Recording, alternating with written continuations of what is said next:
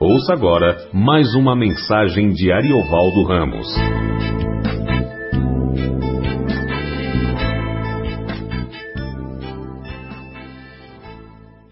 Primeiro vamos às Escrituras Sagradas.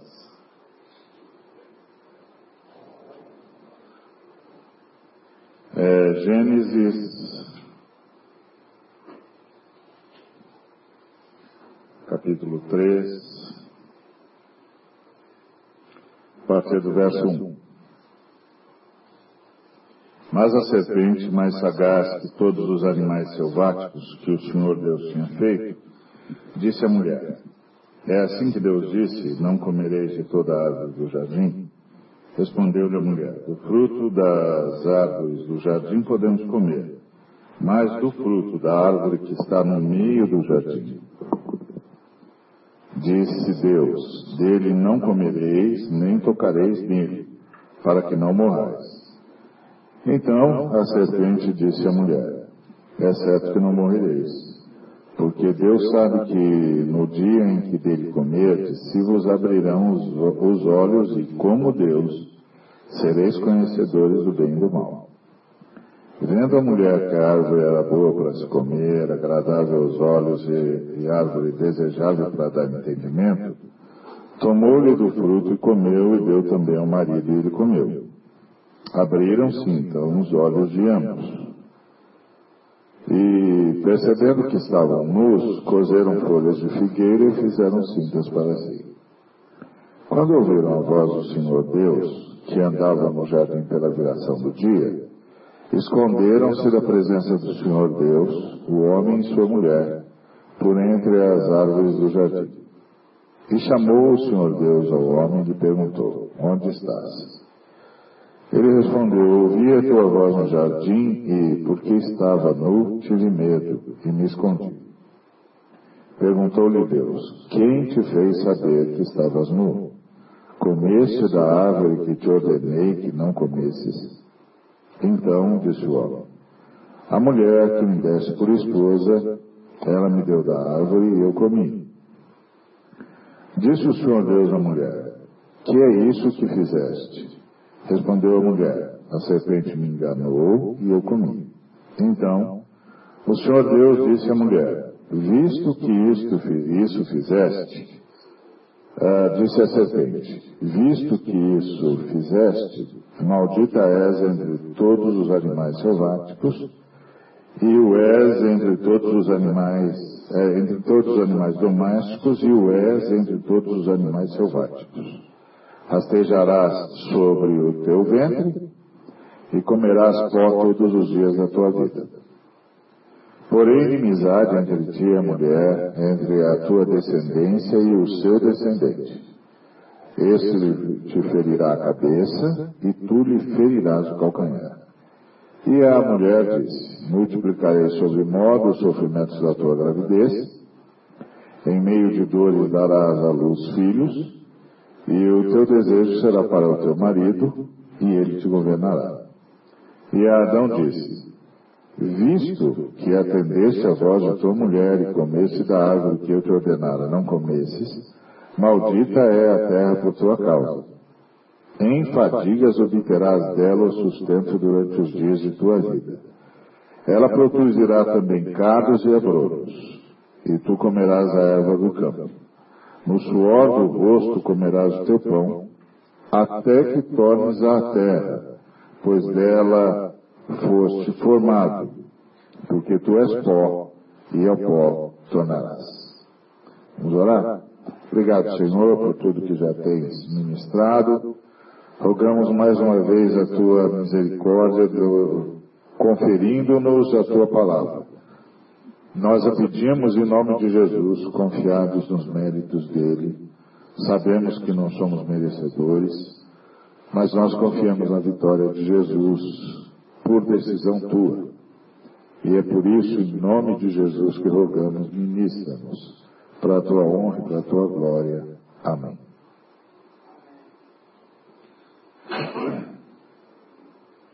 Muito bem. É, eu quero começar uma, uma série com os irmãos que eu estou chamando de Aprendendo com as Tragédias Humanas Registradas na Bíblia.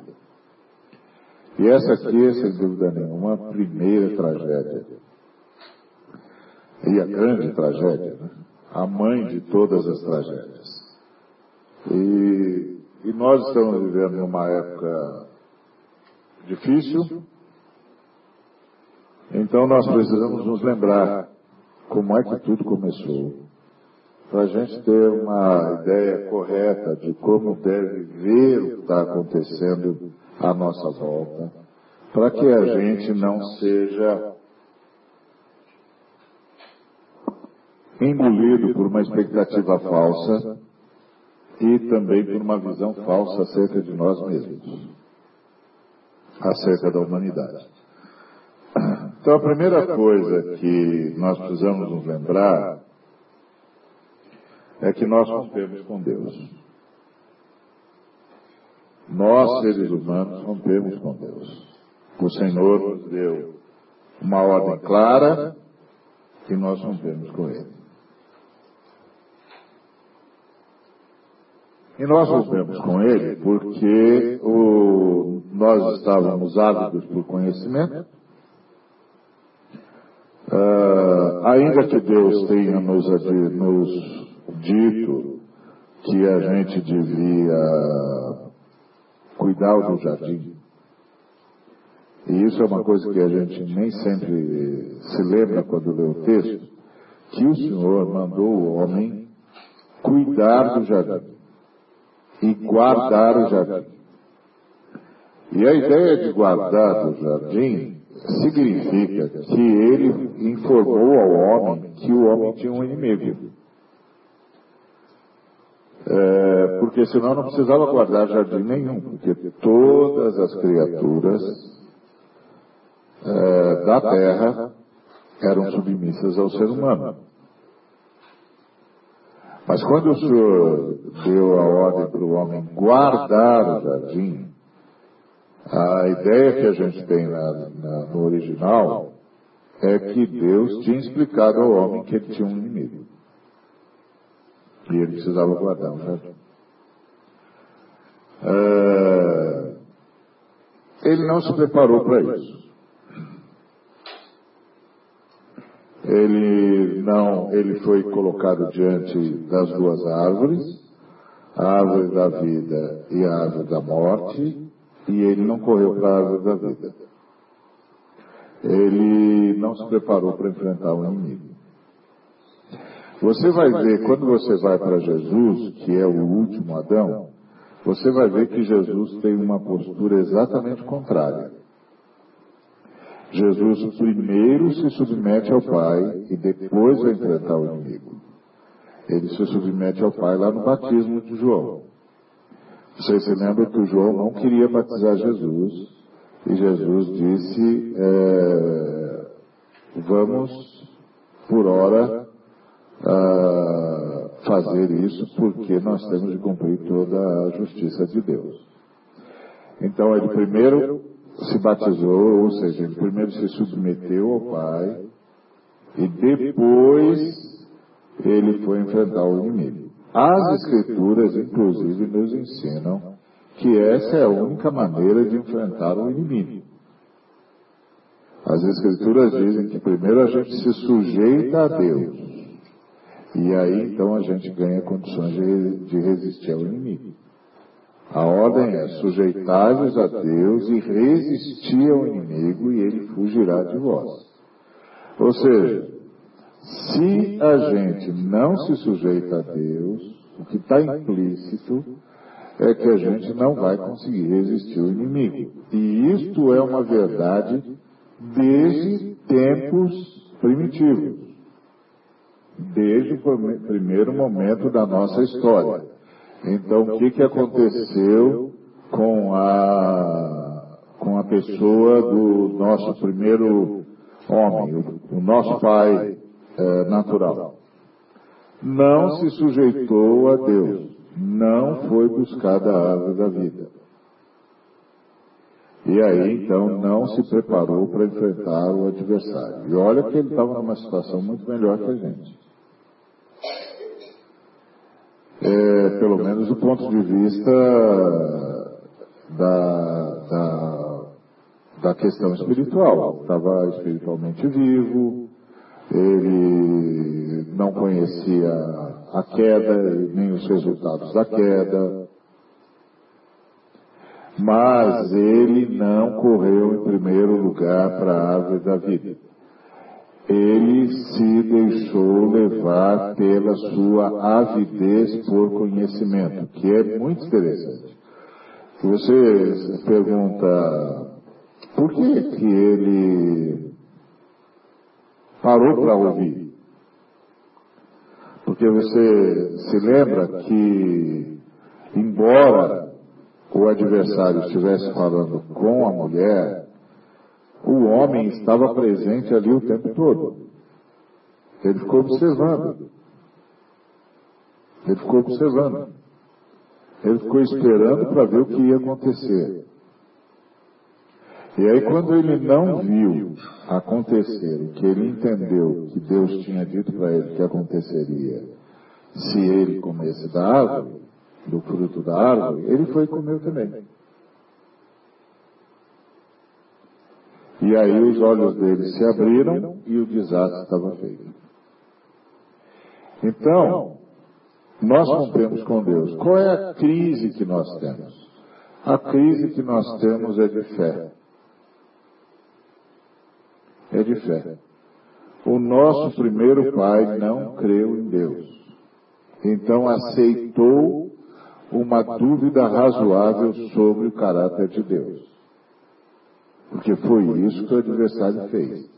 O adversário lançou uma dúvida razoável sobre o caráter de Deus para o primeiro homem. Ele disse: É certo que não morrereis. Quando ele diz isso, fica aquela pergunta: por que, que é certo?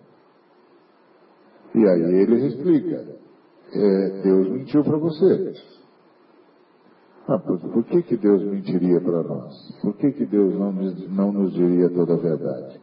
E aí ele disse, porque Deus sabe que no dia em que vocês comerem desse, dessa árvore, do fruto dessa árvore, vocês serão como Ele, conhecedores do bem e do mal. E o que é que está implícito? Deus é um ser egóico, que quer tudo para si, não reparte nada com ninguém, e não quer que vocês saibam o que ele sabe. Então essa é a dúvida razoável que o adversário lança sobre uh, os, os seres humanos acerca do caráter de Deus. E crise de fé é sempre fé no caráter de Deus. Porque em, em sã consciência, ninguém tem dúvida do poder de Deus. Ninguém. Por, por, por uma razão óbvia. É, você pode perguntar para qualquer pessoa que, que acredite na existência de Deus, ah, você acha que Deus tem poder? É óbvio. Você acha que Deus tem todo o poder? É óbvio. Porque isso é lógico. Isso não é fé, isso é lógico. A fé é fé no caráter de Deus. Porque a pergunta não é se Deus tem poder. A pergunta é: você acha que Deus se interessa em fazer isso? Você acha que Deus vai nos socorrer? Você acha que Deus realmente se importa? Isso é caráter. Isso é o caráter. Qual é o caráter de Deus? Deus realmente se importa. E é aqui que nós entramos em crise. A gente começa a achar que Deus não se importa. Ou se se importa, não se importa tanto. Ou se se importa, não se importa comigo. Bom, primeiro, primeira crise. Segunda crise é ah, Deus não concorda comigo. Então, o que eu acho que é bem, Deus não acha que é bem, então também não adianta eu ficar dizendo para Deus o que é que, o que é que eu estou precisando. Isso é uma crise de fé no caráter de Deus. Ou seja, eu não consigo acreditar que Deus está trabalhando para o bem daqueles que o amam, daqueles que é, cooperam, dos que são chamados segundo seu propósito. Como disse o apóstolo Paulo, todas as coisas cooperam para o bem daqueles que amam a Deus, daqueles que são chamados segundo o seu propósito. Então, nossa crise é uma crise de fé. E foi exatamente o que aconteceu conosco lá no jardim. Nós tivemos uma crise de fé. Então, nós rompemos com Deus. E a nossa ruptura se tornou o nosso modo de vida. Porque ao romper com Deus, nós rompemos com tudo. Nós não conseguimos ter fé no próximo também. Nós não temos fé em mais nada. Então isso leva a gente a um estado de, de defesa própria o tempo todo. Então, é, esse é o nosso primeiro problema. Nosso segundo problema é que nós nos tornamos autorreferentes. Ou seja, quando nós deixamos de pedir a Deus para decidir o que era bem e o que era mal na vida da gente, para ser ele o único que decide isso, quem é que passou a decidir? Nós passamos a decidir. Então, cada um de nós é sua própria referência.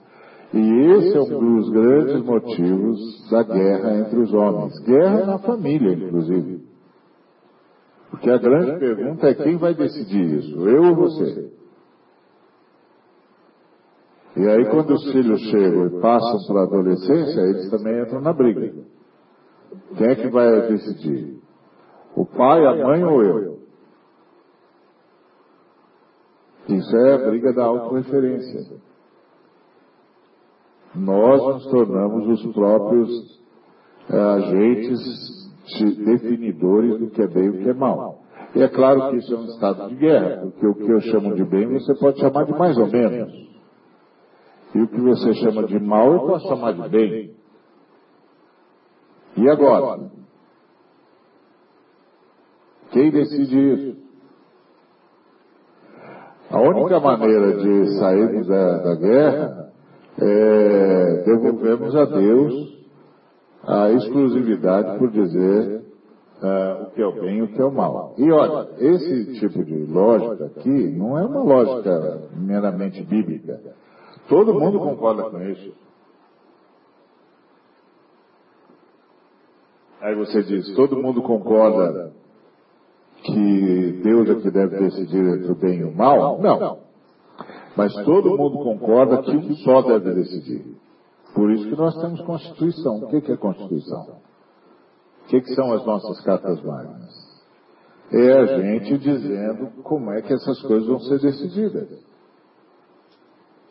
para que eu possa chegar uh, diante do judiciário e dizer, olha, uh, esses móveis aqui eram meus. Não é? Que a, a irmã não quer fazer. Mas a Constituição dá a ela o direito de ir lá e dizer, olha, os móveis eram meus. Por quê? Porque tem um árbitro que a própria sociedade elege. E por que, que a sociedade elege o árbitro? Que é a lei que, por sua vez, é interpretada por um corpo de seres humanos preparados para isso. Porque a própria humanidade concorda que essa história de cada um ser a sua própria referência de bem e de mal só gera guerra. Só gera guerra. Não vai haver sociedade assim. E isso é um dos frutos da queda nós nos tornarmos autorreferentes. Então a conversão é quando a gente deixa de ter qualquer dúvida em relação ao caráter de Deus. Entendendo que Deus está sempre querendo o nosso bem. E é quando a gente abre mão de sermos a nossa própria referência de bem e de mal. Devolvendo ao Pai eterno a prerrogativa dele dizer o que é bem e o que é mal. E essa é a nossa crise. Essa crise é constante, senão a gente não tinha de pedir perdão pelos nossos pecados. Quando a gente peca e a gente peca, a gente peca por quê? Porque a gente foi autorreferente. Depois a gente é convencido pelo Espírito Santo, mas já foi. A gente, ao invés de se submeter a Deus e resistir ao diabo, a gente ou não resistiu ao diabo, ou achou que podia resistir. Que é mais ou menos a mesma coisa. Então nos tornamos autorreferentes. Aí nós perdemos o quê? A unidade humana. A primeira coisa que aconteceu quando os seres humanos romperam com Deus é que nós rompemos uns com os outros. E imediatamente eles se deram conta que estavam nus tiveram, tiveram vergonha um do outro e foram se proteger um do outro. E nós então passamos a ter uma ruptura na unidade humana. Agora, a gente não se expõe mais ao próximo, o próximo não se expõe mais a gente e a gente não acredita mais nisso. A unidade humana acabou. Foi lá naquele dia. Nossos olhos se abriram, entre, entre grandes aspas, e nós vimos a nós mesmos como nós nunca tínhamos visto tivemos vergonha do que vimos. E nos protegemos do próximo. Então, antes, entre homem e mulher, lá no jardim, não havia o outro. Cada um se via como extensão um do outro. Não havia o outro. O outro era Deus, que era o ser todo-poderoso, triuno, que não é parecido com a gente, é parecido com a gente, a gente é parecido com ele, mas não é igual a ele. Então ele é o outro, ele não é igual a nós. A gente é parecido com ele, mas não é igual a ele. Ele é superior, ele é infinito, ele é o Criador. Ele é o outro. Entre os seres humanos, não havia isso. Tanto é que quando o homem recebe a mulher, ele diz, essa sim é carne da minha carne e osso dos meus ossos. Ou seja, carne da minha carne e osso dos meus ossos sou eu, né? Essa sou eu. Então eles se viam como extensão do outro e, e não tinham que esconder. É como se eles fossem a mesma pessoa. Então não tinham que esconder. Agora não, agora a unidade humana acabou. A unidade humana acabou e nós não vamos ter isso de volta nunca mais até a redenção se completar. Hoje nós temos unidade em espírito, mas nós não temos unidade relacional, não temos. E não vamos ter. Não vamos ter.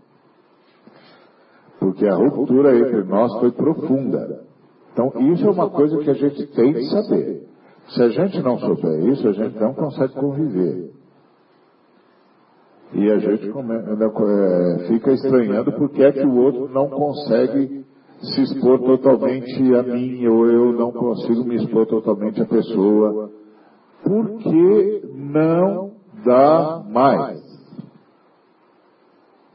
Houve uma ruptura profunda nos seres humanos, entre nós e Deus e entre nós e nós mesmos, ou seja, dentro da comunidade humana nós não nos vemos mais como unidade.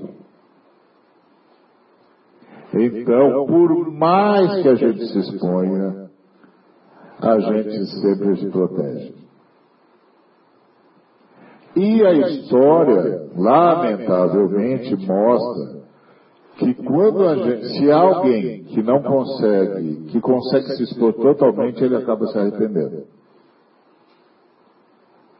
Porque não dá para impedir um ser humano de pecar. Simples assim. Não é só que eu peco, é que não tem nenhum ser humano que pode me impedir de pecar. E eu não posso impedir nenhum ser humano de pecar. E todos os seres humanos estão sempre lutando contra isso. Algumas vezes vencem, algumas vezes perdem.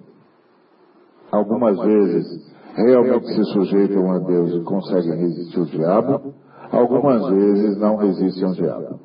Ou não resistem ao diabo porque achavam que eram fortes o suficiente para resistir e descobriram que não são, ou não resistem ao diabo porque no fundo, no fundo, queria mesmo. Não pediu ajuda para Deus porque queria pecar mesmo. E aí a gente vai achar os álibis para isso. Mas Lá no fundo nós sabemos que é só Lá no fundo nós sabemos que tem alguma coisa profundamente errada em nós, que nós que já nascemos de novo estamos sendo consertados.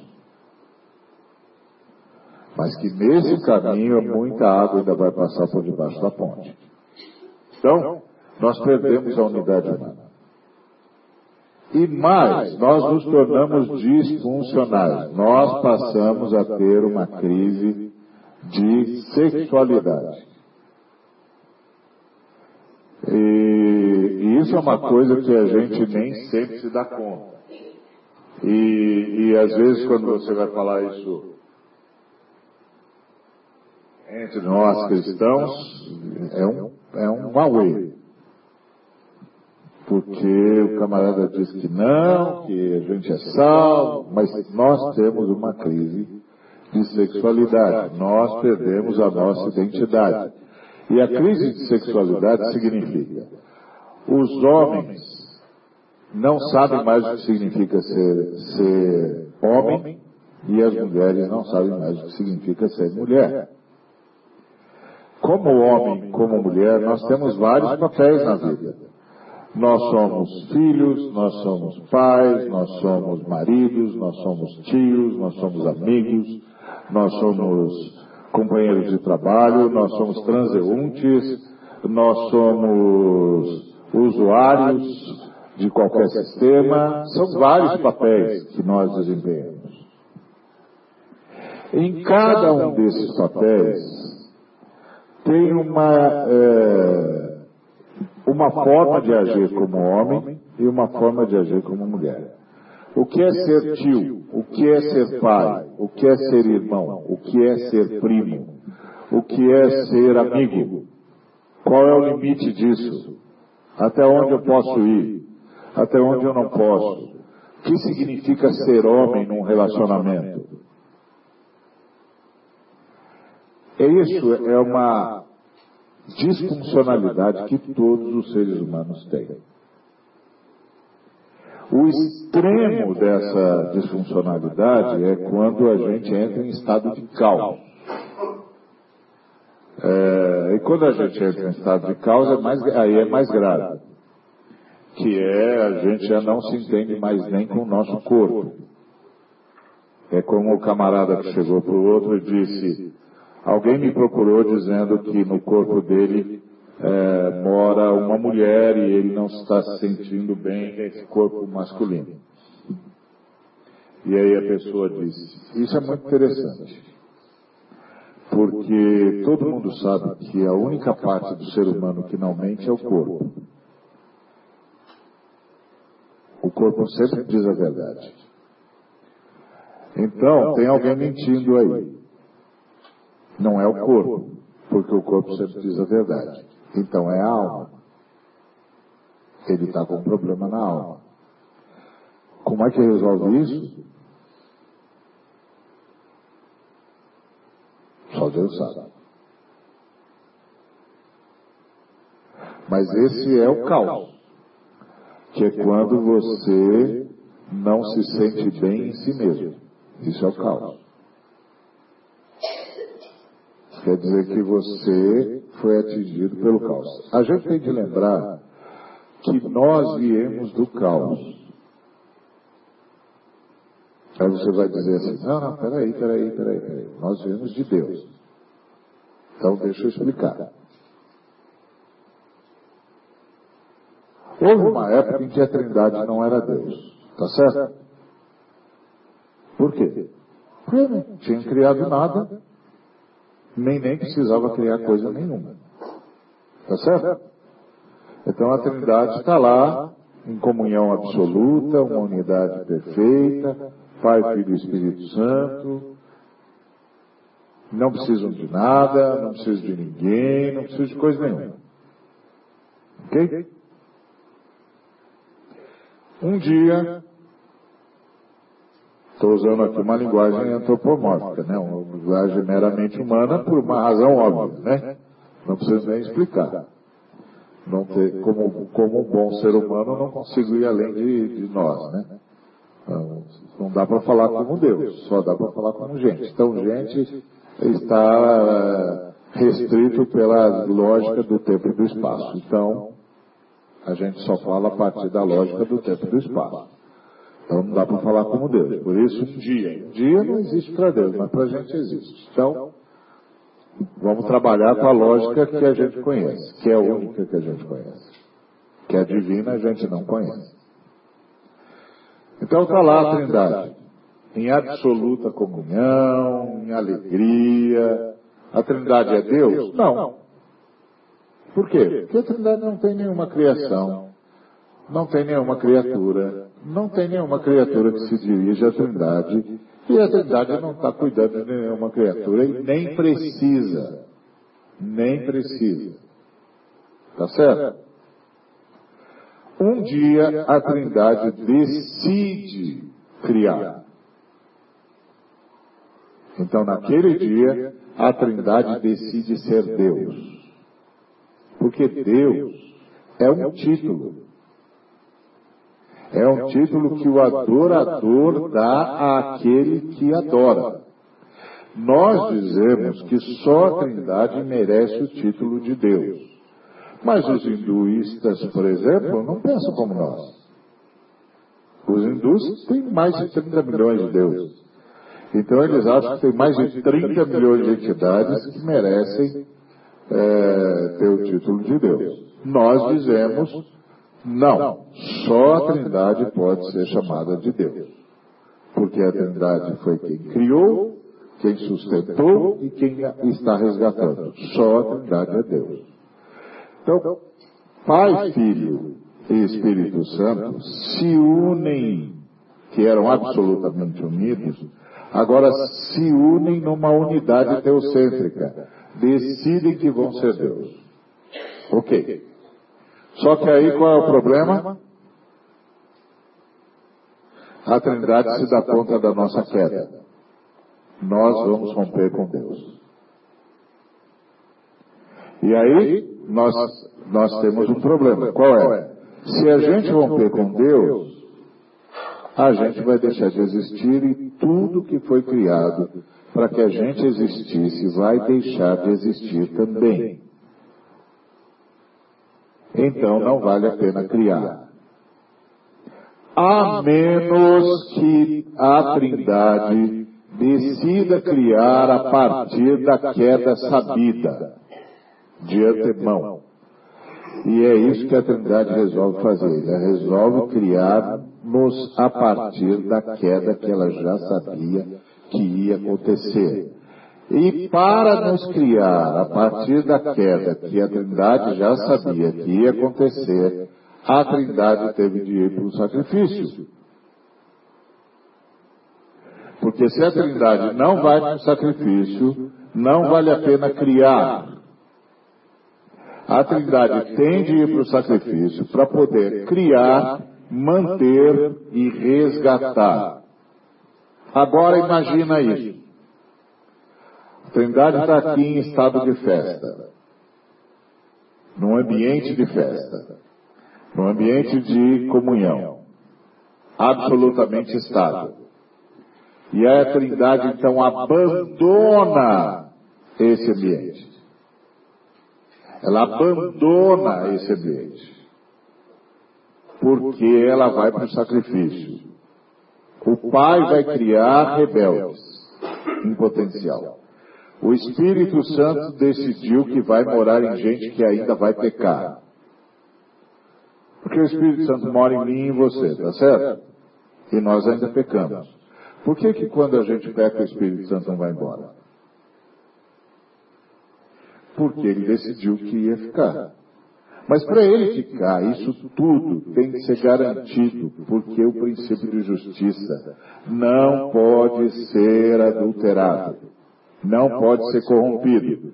Então, para que o princípio de justiça não se corrompa, o Deus Filho abre mão da sua glória e se oferece ao sacrifício total. Se dispõe a morrer pela criação. Agora, a Trindade sai do ambiente estável e vai para que ambiente? O caos. Caos. A Trindade se esvaziou. Que ambiente que surgiu? O caos. Então, o sacrifício de Jesus, num primeiro momento, doma o caos. Porque é em meio ao caos que Deus vai nos criar. Lembra da frase do Gênesis? A terra era sem forma e vazia, e havia trevas na face do abismo. Sem forma e vazia, torru borru, em hebraico, é a forma de falar caos. A terra, tudo estava um caos. Tudo estava um caos. Então Deus vem nesse ambiente de caos para domar o caos. É o último movimento de Deus no universo. Tudo já está criado, falta arrematar a terra. E tudo já está criado na perspectiva de que nós vamos ter um lugar onde estarão os seres humanos. E esses seres humanos estarão já num lugar que está preparado para a sua queda, porque eles vão cair. E nós vamos sustentar tudo isso com o sacrifício. E depois vamos resgatar tudo isso. Ok? Então, quando a gente rompe com Deus, a gente começa a ir para o caos.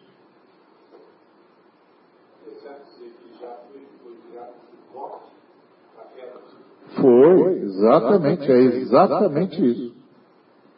Deus criou a partir da queda essa vida. Por isso que o planeta que ele cria é provisório. O planeta definitivo só vai aparecer no novo céu e na nova terra. O planeta provisório é marcado pelo caos, que no nosso caso aparece no paradoxo e no sofrimento. Quando o homem entra na terra, já tem luz e trevas. Paradoxo. Quando entra no jardim, já tem vida e morte. Paradoxo. Deus criou uma terra, um planeta provisório para sustentar os seres humanos. Um planeta baseado no sacrifício e na ressurreição, onde a árvore que tomba alimenta a árvore que vai nascer, onde a primavera é a ressurreição do que morreu no inverno. Planeta provisório, baseado na lógica, na dinâmica da morte e da ressurreição. Então, quando nós entramos quando nós caímos, para onde que a gente está indo? A gente está voltando para o caos, que é da onde nós viemos. E aí o caos é, antes de tudo, emocional.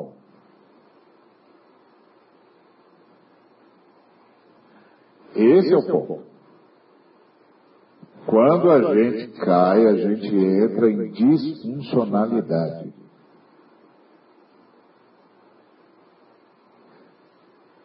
E aí, só o poder de Jesus pode ir reorganizando isso na nossa vida. Por isso a nossa oração é uma oração para que Ele nos reorganize, nos livre do caos. E nesse ponto, por exemplo, nós diferimos da, da afirmação da ciência. A ciência diz que tudo caminha para o caos. Nós dizemos que o sacrifício de Jesus Cristo domou o caos, diminuiu o efeito do caos. Por isso pôde, pôde haver criação. E que a ressurreição de Jesus Cristo venceu o caos. Portanto, o caos tem os dias contados, porque vem aí novo céu e nova terra, onde não vai haver mais o paradoxo. Portanto, não vai haver mais o estado de sofrimento. Então, como é que o caos aparece na nossa realidade? Ele aparece através do sofrimento e do paradoxo. Por isso, sofrimento é inevitável. É esse tipo de pregação que diz, você pare de sofrer, se você fizer isso, você vai parar de sofrer. Isso é, isso é bobagem. O sofrimento é inevitável. O sofrimento é a forma como o caos aparece na nossa realidade e só e aparece como sofrimento por causa do poder do sacrifício de Jesus. Que no final da história vai vencer plenamente o caos. E o caos vai perder o efeito, e o sofrimento vai desaparecer, e haverá um novo céu e uma nova terra onde habita a justiça. Quando o texto sagrado diz que vai haver um novo céu, nova terra onde habita a justiça, o texto sagrado está nos dizendo qual era o propósito de Deus desde sempre. Qual era o propósito de Deus desde sempre? Justiça, equidade, ausência de caos, ausência de sofrimento, solidariedade, fraternidade, amor, justiça. E para que isso acontecesse, o que, que a Trindade teve de fazer? Ir para o sacrifício. O sacrifício é para fazer surgir um céu e uma terra onde habita a justiça. Se a gente perde isso, primeiro, a gente não entende o que é que está lendo quando lê a Bíblia. E segundo, a gente passa a ser enganado por uma pregação que não leu as Escrituras, que usa as Escrituras como pretexto para dizer o que quiser. E terceiro, quando a gente tem essa consciência, a gente entende que está sendo salvo. Finalmente a gente entende que está sendo salvo que nós estamos numa, num projeto redentor de Deus. Então, enquanto isso, nós temos de perceber, nós temos uma crise de identidade. E o Espírito de Deus é quem está nos reorganizando. Se a gente não admite isso, a gente ou atribui a crise de identidade um status de normalidade ou entra em pânico. E não é para fazer nenhuma coisa nem a outra. Nem é para dar a, a crise de identidade um status de normalidade, nem é para entrar em pânico. Então é por isso que você tem, você diz, meu Deus, como é que um pai pode abusar dos seus filhos. Disfuncionalidade, meu filho, ele está em crise de identidade. Isso torna um camarada que a gente tem de compreender? Não, a gente tem de barrar o sujeito. Mas isso torna um camarada que não pode ser é, recuperado? Não. Isso também é um processo de salvação. Só que a gente tem que poupar os vulneráveis, né? Tem de afastar o sujeito dos vulneráveis.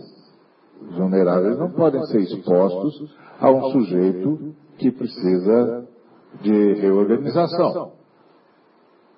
Tá certo? Então a gente afasta o sujeito do, dos vulneráveis. Ó, você está você tem essa crise de identidade, ela se manifesta em você desse jeito, a gente sabe o que está acontecendo com você, mas agora nós vamos proteger os vulneráveis. Depois que a gente proteger os vulneráveis, a gente vem conversar com você sobre por que, que você é assim e o que é que pode ser feito. Como o Espírito de Deus, por causa do sacrifício de Jesus, pode reorganizar você.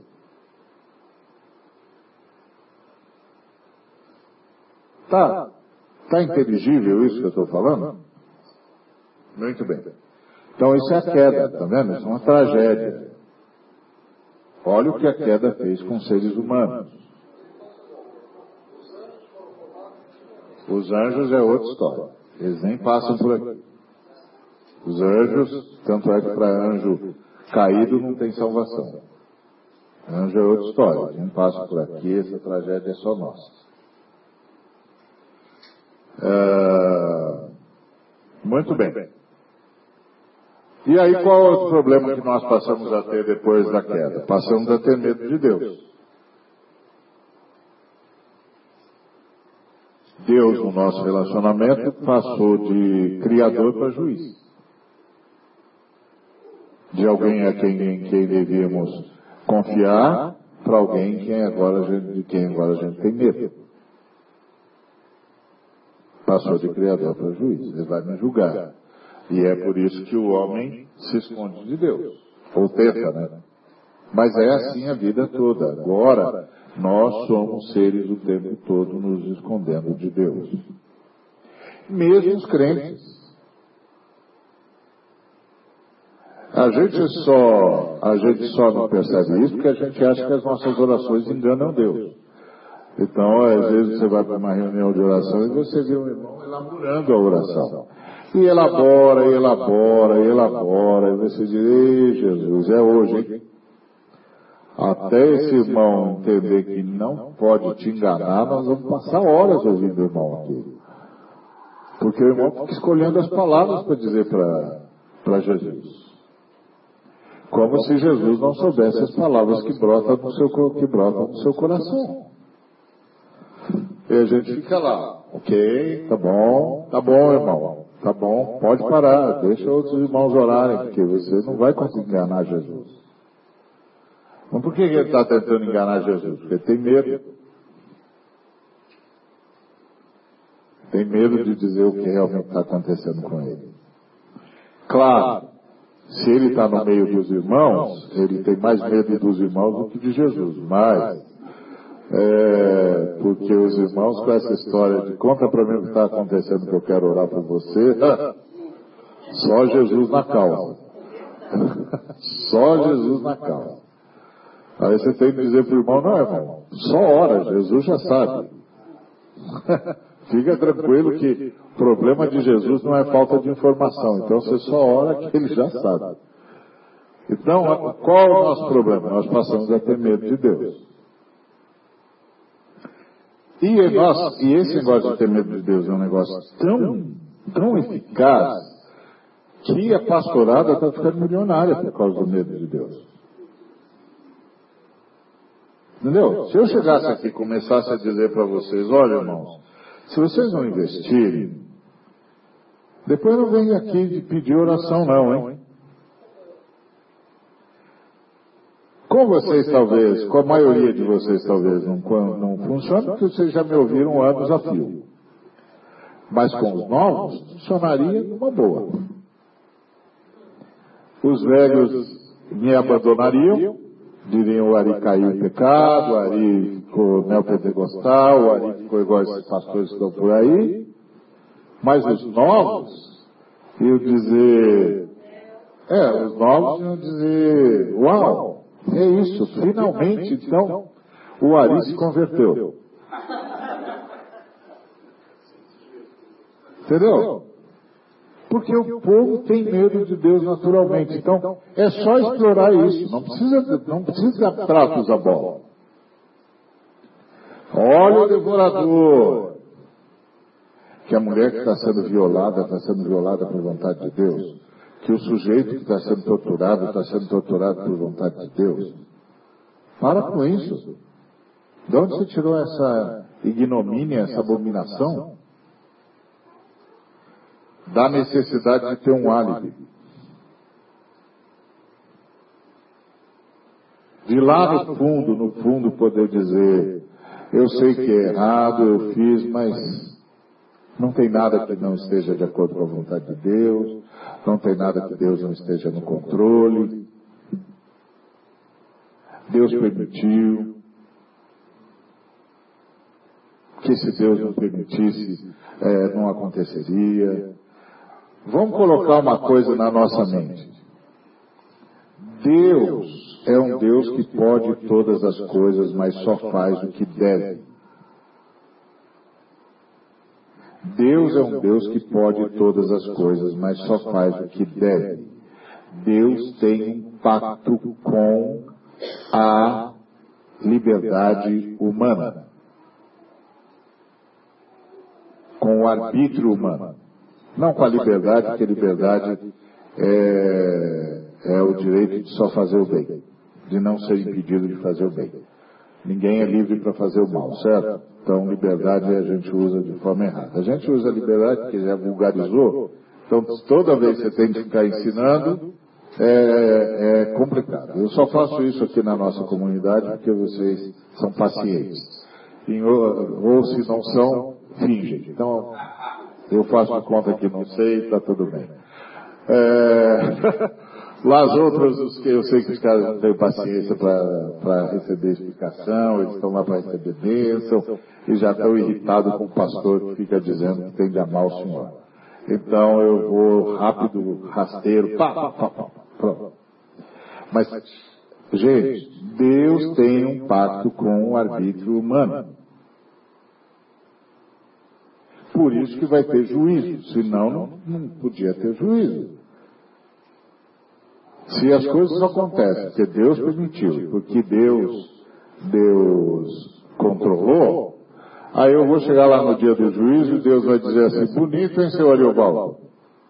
E eu vou dizer, é bonito o senhor, né? O senhor que deixou, o senhor que permitiu, o senhor não fez nada, eu só fiz o que o senhor queria. O senhor vai me julgar? Não é assim. Deus sustenta tudo e todos, mas não determina o que as pessoas vão fazer, mas sustenta a existência delas apesar do que elas fizeram. Porque você vai chegar para Deus e diz, o que, que o senhor vai dizer para esse animal que fez isso com essa criança? Deus diz, eu vou dizer, arrependa-se. Arrependa-se. Se você se arrepender, eu perdoo você.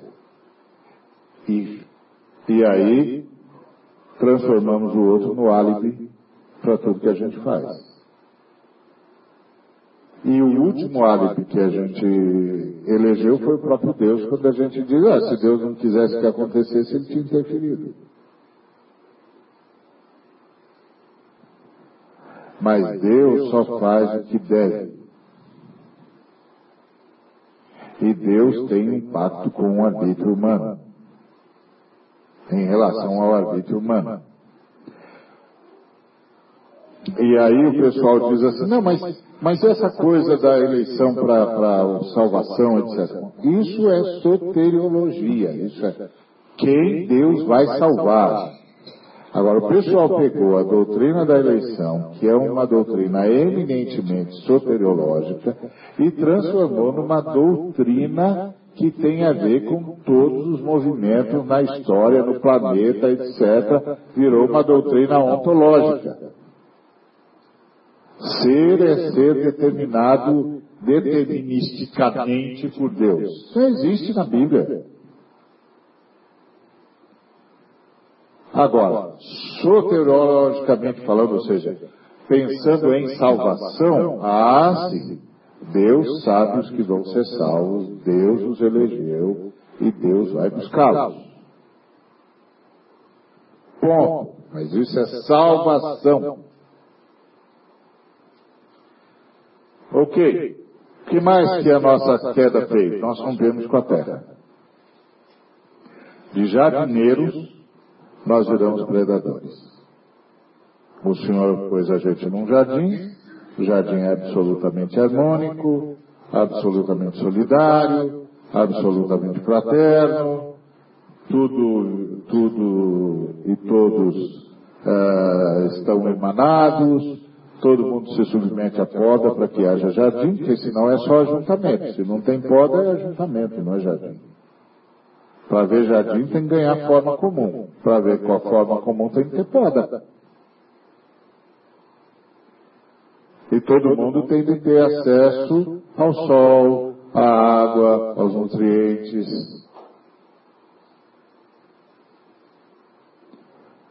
Então, nenhuma espécie pode ameaçar outra.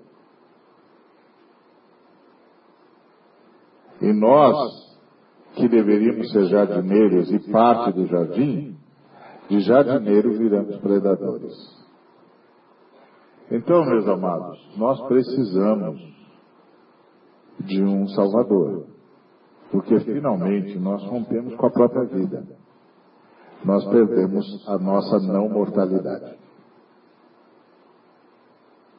Não é que nós tínhamos uma, uma qualidade de imortais. Nós não éramos imortais por qualidade mas éramos não mortais por de, determinação de Deus. Deus não queria que a gente morresse. Então, ele decidiu que ia manter a gente vivo em carne e osso para sempre. Aí nós rompemos com Deus e perdemos essa condição.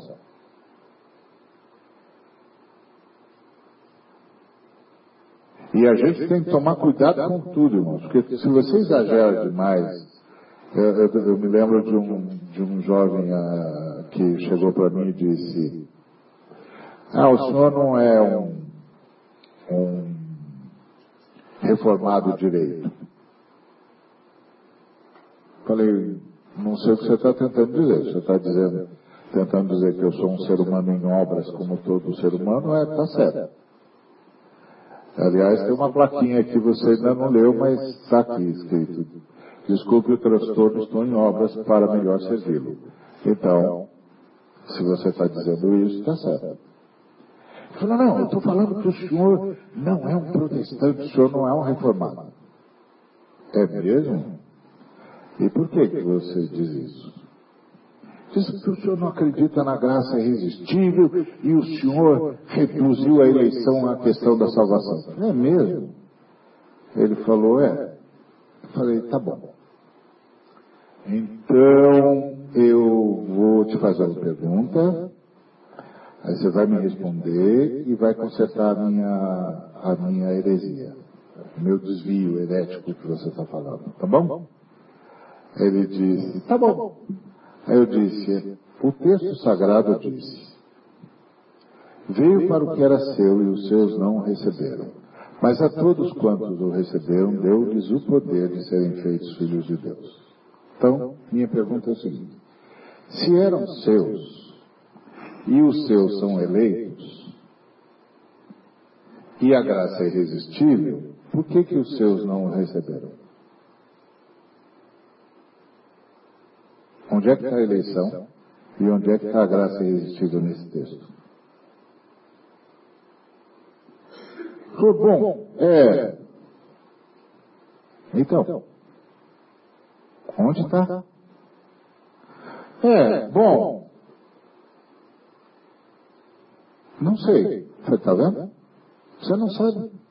Você não sabe sobre o texto e quer saber sobre mim? Tem alguma coisa errada com você, meu jovem. Você nem sabe o texto. Olha aí. Você não sabe o que fazer com o texto. Você estudou para saber o que fazer com esse texto e você não sabe. E aí você vem para mim e diz que eu não sou reformado? Está vendo? Você nem sabe a Bíblia, filho.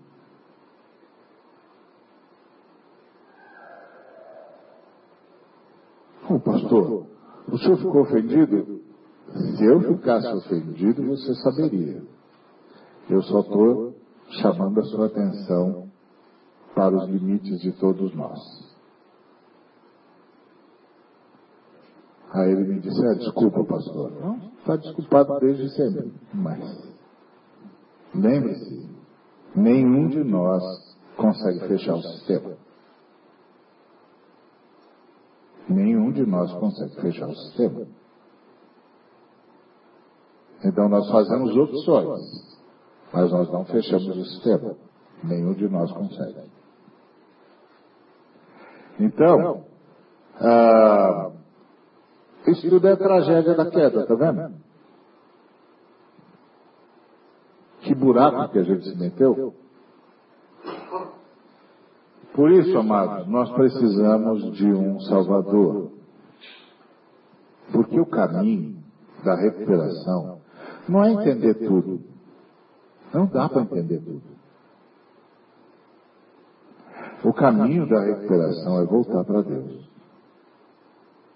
Humilde, submisso, consciente das limitações e consciente dos pecados que nos assediam. Consciente da tragédia que se abateu sobre o universo com a queda humana porque nós amaldiçoamos todo o universo. Maldita é a terra por sua causa. Então, o caminho da recuperação é voltar para Deus.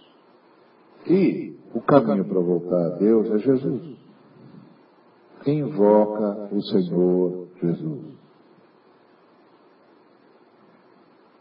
Nós precisamos invocar o nosso Salvador para tudo. Eu não estou conseguindo ser um bom pai. O que, que eu faço? invoca o Senhor Jesus. Você está precisando de salvação. Invoca o Senhor Jesus. O Senhor Jesus vai ajudar você. O Senhor Jesus vai mostrar para você o que está acontecendo. O Senhor Jesus vai dizer para você como você deve se portar. O Senhor Jesus vai levar você a pessoas e levar pessoas a você. Invoca Jesus Cristo. Você tem um Salvador. E as Escrituras Sagradas dizem que todo aquele que invocar o nome do Senhor será salvo. Invoca o nome do Senhor. Você é assim porque você faz parte dessa terra caída, dessa humanidade caída. E o caminho é ser salvo. O ser humano precisa de salvação. Por isso que o anjo disse aos pastores: Hoje, na cidade de Davi, vos nasceu o Salvador, que é Cristo o Senhor. Nós reduzimos a ação salvífica de Jesus Cristo à questão que nós denominamos de espiritual. Mas o que nós não nos demos conta é que a queda humana tornou tudo disfuncional tudo e todos.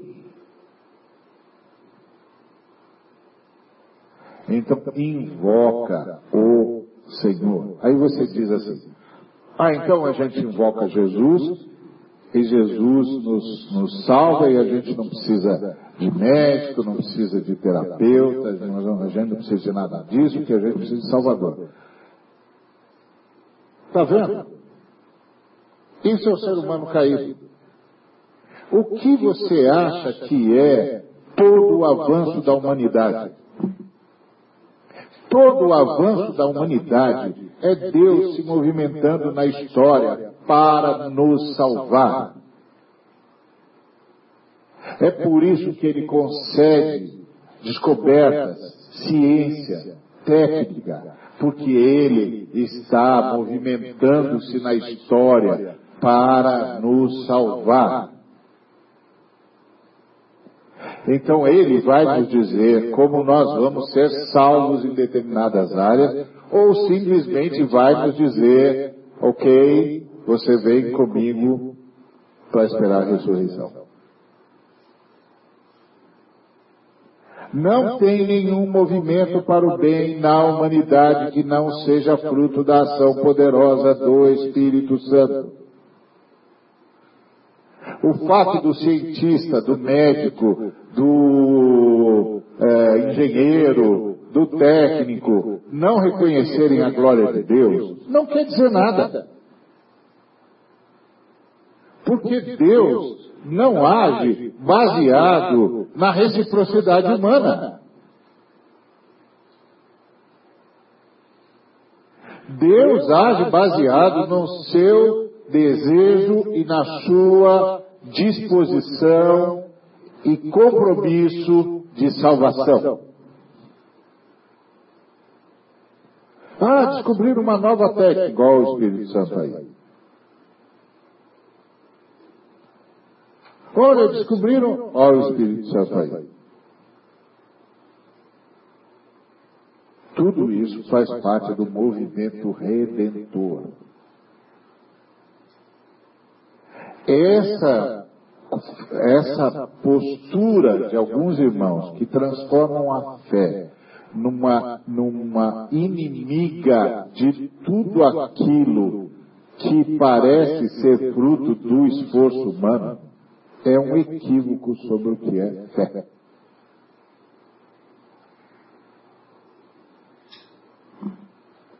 Há um filósofo, houve, né? Já não, mas o, os textos dele continuam chamado David Hume, que ele não acreditava na existência de Deus. Não, não confessava isso abertamente, porque não era a época em que os homens ainda podiam, já podiam dizer isso. E aí ele, ele é conhecido como um dos primeiros filósofos da ciência. E sabe qual foi a, a proposta dele filosoficamente para a ciência? Que a ciência não é possível. Porque que a ciência não é possível. Por que, que ele achava isso? Porque não acreditava em Deus. Então ele dizia assim, olha gente, esse negócio de achar que você fez 500 experiências e as 500 experiências deram o mesmo resultado, e você achar que a experiência número 501 vai repetir o resultado das 500 experiências anteriores, isso aí é um equívoco seu. Não tem nenhuma garantia de que a experiência número 501 vai repetir as 500 experiências anteriores. Aí você dizia para ele, imagina, não faz sentido o que você está dizendo. Ele dizia, faz sim senhor, porque para experiência número 501 repetir as 500 experiências anteriores tem de ter lei e tem de ter legislador e tem de ter estabilizador. Como não tem legislador e não tem estabilizador, não dá para fazer ciência. Portanto, a possibilidade de fazer ciência, e todo mundo sabe que é possível fazer ciência, segundo David Hume, é a maior prova de que Deus existe. Porque tem alguém que estabeleceu um padrão no universo e sustenta esse padrão. E isso é que o Hume não queria admitir. Está vendo?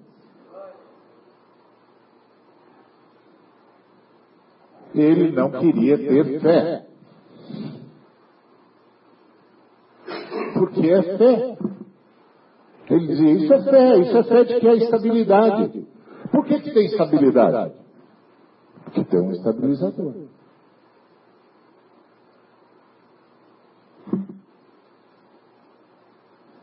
Nós é que não entendemos a natureza da fé.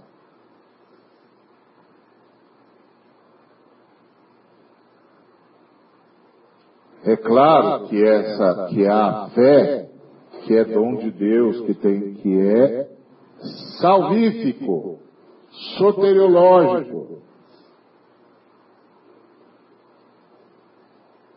Mas todo movimento humano é um movimento de fé para o bem.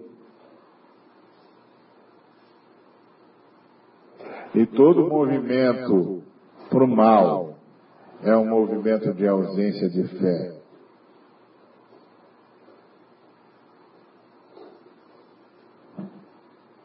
Ou de negação da fé. Então, o caminho para Deus é Jesus. Porque Jesus é a divindade pela humanidade para que a humanidade possa voltar para a divindade.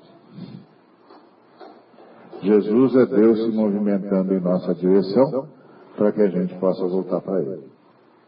Então qual é a nossa? Por que, que nós somos salvos?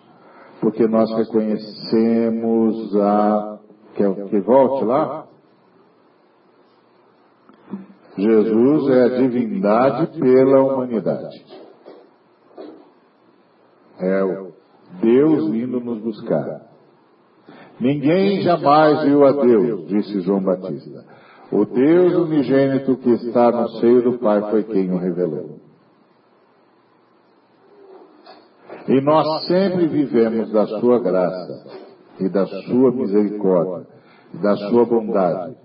Porque a lei veio por Moisés, mas a graça e a verdade vieram por meio de Jesus Cristo. Sempre. Aquela fala de João Batista é: vieram por meio de Jesus Cristo sempre. Desde sempre. Então, Jesus é o caminho porque Jesus é a divindade pela humanidade. É uma das pessoas da Trindade vindo nos buscar em nome da Trindade. Ok? Para que nós fôssemos da humanidade de volta para a divindade. Isso significa que nós reconhecemos que somos seres caídos. Quem não reconhece que é ser caído não precisa de Salvador. E quando nós reconhecemos que somos seres caídos, nós reconhecemos que há uma fragilidade inexorável em nós. Inexorável, inevitável.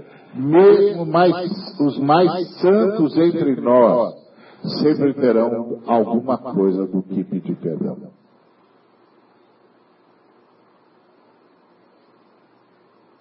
Sempre. Há um problema profundo em nós. Então nós reconhecemos isso. Por isso nós invocamos um Salvador. Essa história de, não, eu vou lá, eu vou fazer, eu posso. Invoca o Salvador, meu amigo. Invoca o Salvador. O problema que você tem é muito mais profundo do que você consegue mexer. Invoca um Salvador. Ah, então o Salvador vai resolver isso de forma é, mágica? Não! Vai usar os elementos de redenção.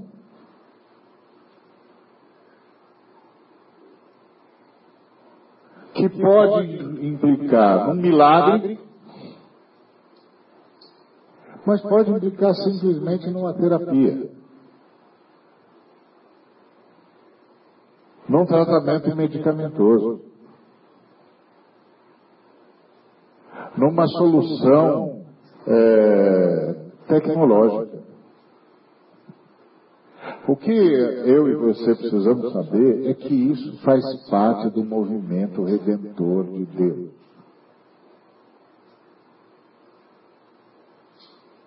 Simples assim.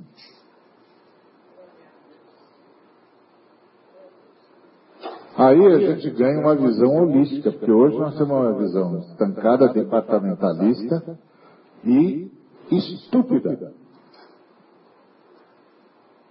Como se o universo fosse um montão de fragmentos. Deus criou o universo.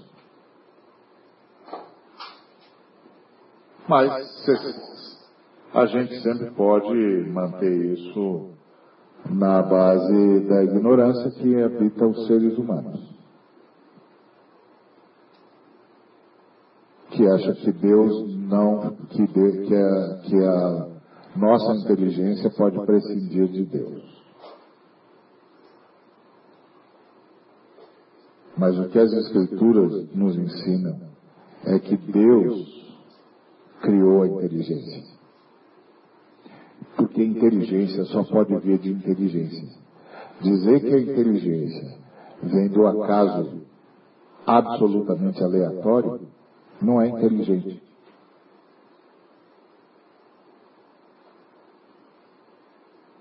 Como é que o padrão pode vir do caos sem que tenha uma intervenção? É o que esse físico japonês está dizendo aí. Esqueço o nome dele, alguma coisa Mitsui. Ele fez uma experiência com os que é uma unidade subatômica que sai do universo e volta. E quando volta, volta trazendo informações do que viu fora do universo, do que coletou fora do universo. E ele simulou, a gente ainda não domina a tecnologia, mas ele simulou uma emissão de tátomos. E aí os tátomos foram e voltaram. Quando eles voltaram, voltaram com a informação de que fora do universo que existe é o caos.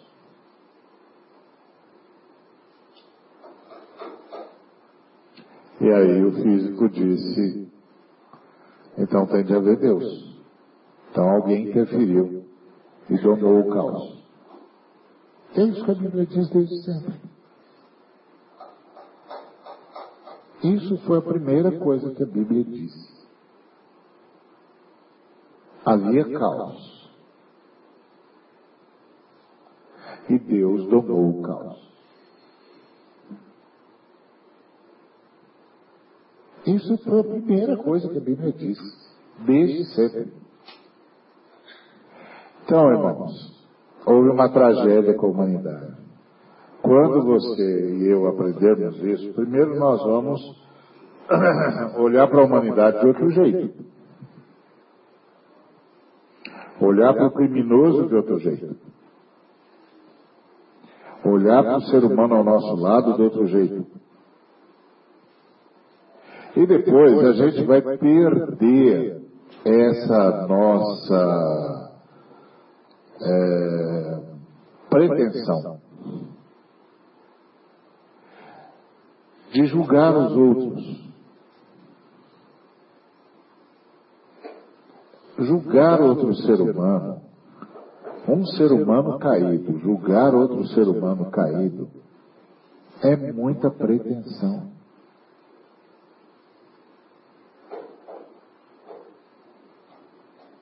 Nem o Estado faz isso. O Estado não julga o ser humano.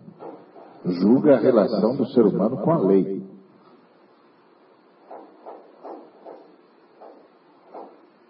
Não diz que o ser humano é irrecuperável. Não diz que o ser humano. A não ser os estados plenipotenciários. Por isso que os cristãos que já entenderam mais a ideia da queda são contra a pena de morte. Aí o camarada diz, não, mas na lei de Deus tinha pena de morte. Mas Deus, né, companheiro? Deus, né? Aquela era a lei de Deus. Essa não é.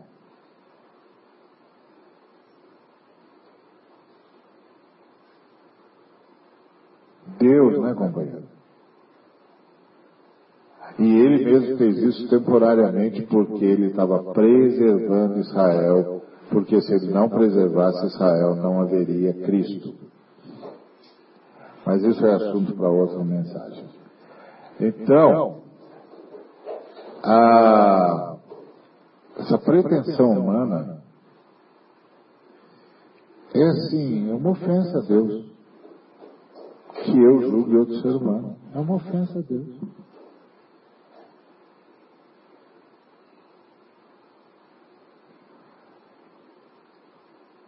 No máximo, eu posso dizer para esse ser humano, o seu comportamento está prejudicando muita gente, nós vamos precisar isolar você do, do, das pessoas que estão sendo prejudicadas. Mas nós continuamos acreditando que você pode ser salvo. Que o poder da ressurreição de Jesus pode reorganizar você.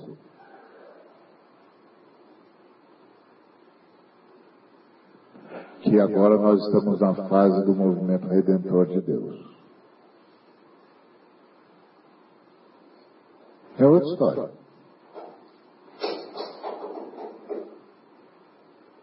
Outra história. E assim nós seremos cristãos. Agora, principalmente, nos lembremos, irmãos e irmãs, nós precisamos de Salvador. Então, se não está conseguindo uma coisa na sua vida, em termos de não, meu comportamento, não consigo vencer, não consigo ser, invoca Jesus Cristo. Ele é o seu Salvador. E isso significa que ele vai pôr você na rota redentora.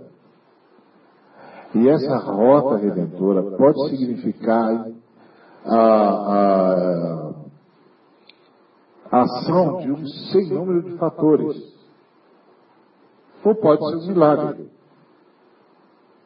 Mas de qualquer maneira, ser um milagre como nós chamamos milagre, né? Porque a rigor, tudo é um milagre. Mas milagre como nós chamamos os milagres.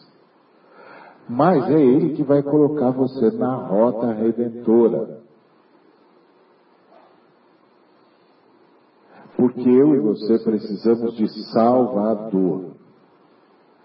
Deus está salvando a humanidade. Amém? Que Deus nos abençoe. Vamos orar? Obrigado, Senhor, por tua palavra, que ela de fato produza os frutos pelas, pelos quais foi liberada pelo Senhor. É o que nós pedimos. Em nome de Jesus. Que a graça de Jesus Cristo, o amor do Pai e a consolação do Espírito Santo seja com cada um de nós e com todo o povo de Deus e que através de nós se estenda a toda a humanidade, hoje e para todo sempre. Amém.